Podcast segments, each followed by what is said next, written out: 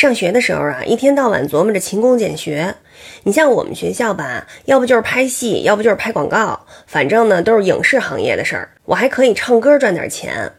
除此之外呢，好像也忙活过点别的事儿，比如说我卖过芭蕾舞票，北展的芭蕾舞剧，我们就在各高校的校园里卖。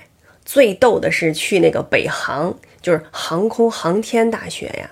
那里面我感觉百分之九十以上全都是男生，我们仨小姑娘就在那喊芭蕾舞啦，芭蕾舞啦。结果发现没有一个男生过来，就远远的，一人一大红脸，低着头就 跑了。还干过一大活儿，就是我们年级有一男生，哎，现在也应该是非常知名的导演了。他呃表姐卖红酒，然后呢，他就说看着我呀。呃，那会儿刚入学不久，说看着我这个能说会道的，说你能不能去干那活儿去？说还得带一女孩，我就带我妹去了。好像是在民族宫附近的一个饭店，就外国人特别多。